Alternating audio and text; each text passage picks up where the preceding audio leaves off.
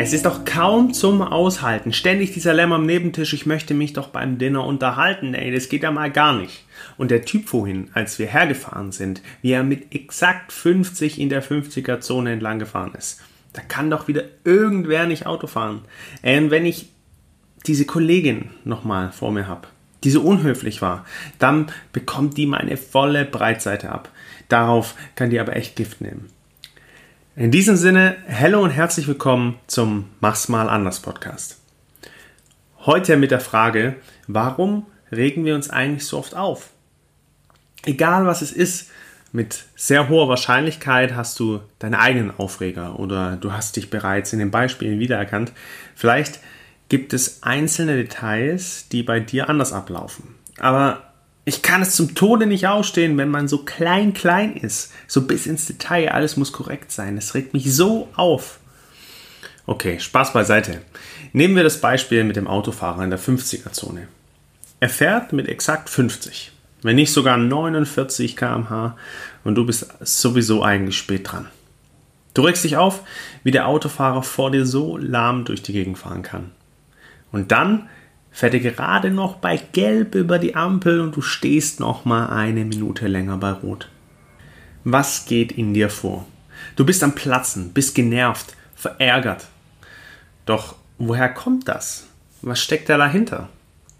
Das Thema ist immer das gleiche. Egal, ob wir uns aufregen über einen Menschen, über eine Sache, über eine unlösbare Aufgabe, wir äußern durch unsere Erregung unser Wütendsein, dass wir mit etwas nicht einverstanden sind.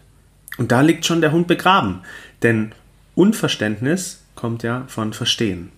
Wir verstehen die Situation, den Menschen oder das Verhalten oder auch uns nicht, beziehungsweise den Hintergrund des Geschehens und interpretieren aus den Informationen, aus den wenigen Informationen, die wir haben in der Situation oder über den Menschen, die uns zur Verfügung stehen, den Handlungsrahmen.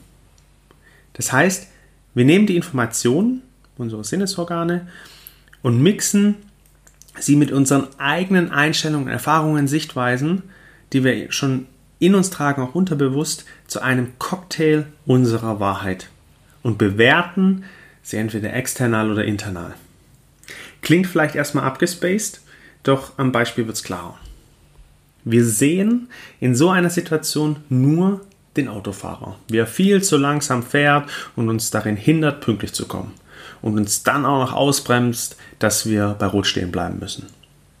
Unser Fokus, also unser Informationsrahmen, liegt dabei in der einzigen Wahrheit, dass wir unser Ziel nicht erreichen, pünktlich zu kommen.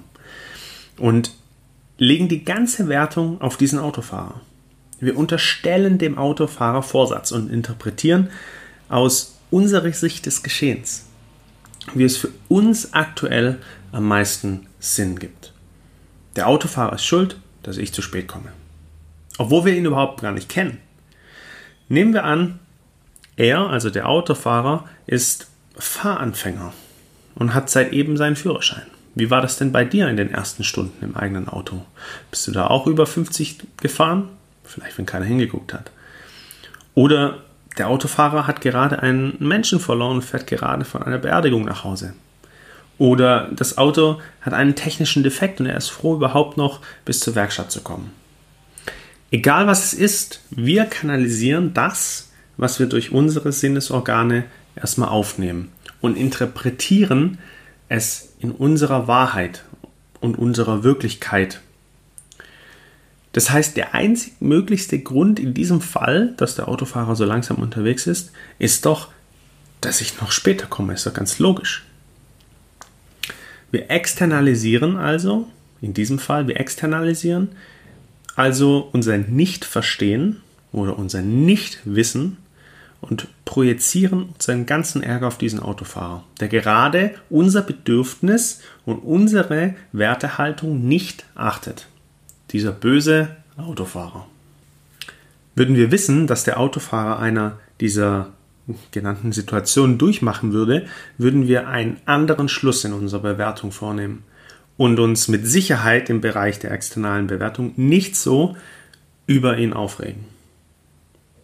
Die zweite Art, uns aufzuregen und zu kanalisieren, ist das Internalisieren. Also du kannst dir vorstellen, wohin hier der Ärger geht. Und zwar regen wir uns dann über uns selbst auf und nicht über den Autofahrer.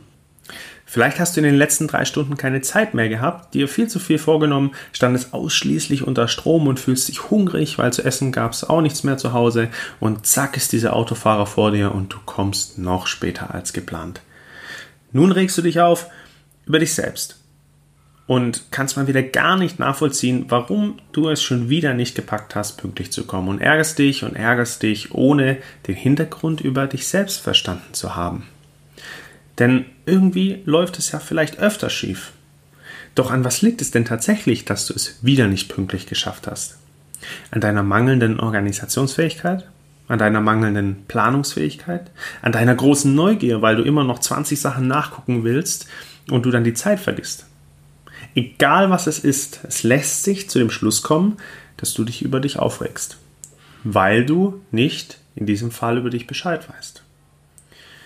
Wie du schon durchgehört hast. Egal, ob wir die Bewertung am Schluss externalisieren, also auf den Autofahrer, oder internalisieren, in diesem Fall auf uns. Eine Veränderung kann nur dann eintreten, wenn wir der Situation mehrere Interpretationsspielräume beimessen. Und das bedeutet, wir sollten zum einen mehr über uns und mehr über die Situation erfahren. Das wäre entweder ein faktisches Suchen nach Hintergründen oder aber wir lösen unseren Fokus und suchen selbst nach mehreren Interpretationsmöglichkeiten und erweitern so unsere Perspektive auf das Problem. Also ganz kreativ. Das ist übrigens auch ein sehr guter Schritt und ein guter erster Schritt zur Problemlösung bei anderen großen Herausforderungen. Durch diese verschiedenen Perspektiven erhalten wir nicht nur mehr Wissen, sondern generieren auch gleichzeitig Handlungs Optionen, also Handlungsalternativen, wie ich mich anders verhalten kann. Zum Beispiel nächstes Mal früher loszufahren. Oder nicht mehr so viele Termine vor diesen Termin zu legen. Oder den Langsamfahrer zu überholen, anzuhupen oder whatever. Sei mutig und mach's mal anders. Geh deinen Weg. Deshalb die heutige spielerische Herausforderung.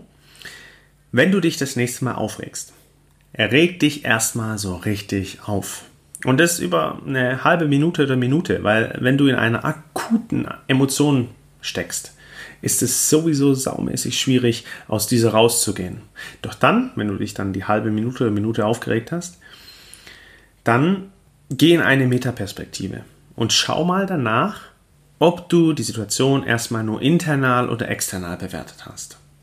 In einem weiteren Schritt löse dich von diesem Fokus, den du gerade siehst und geh entweder in die Faktensuche, also was steht wirklich dahinter, hinter dem Aufregen, oder wenn es nicht möglich ist oder nur schwer möglich ist, Fakten zu finden, gehe auf interpretative, kreative Suche. Also wie könnte man die Situation aus anderen Brillen sehen?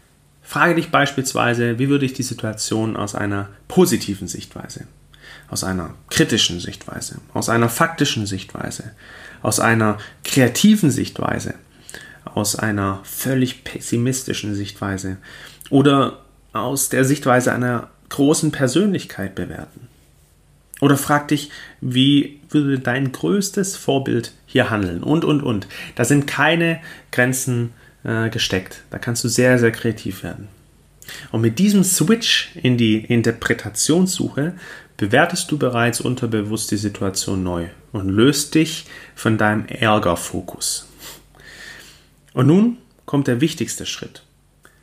Denn in einem letzten Schritt schau mal, was du beim nächsten Mal von vornherein in einer ähnlichen Situation anders machen kannst. Dass du eben nicht nochmal in einer ähnlichen Situation dich so aufregen musst. Denn hier entsteht Entwicklung und Veränderung deines Verhaltens und das wird dir langfristig helfen. So give it a try. Peace and out.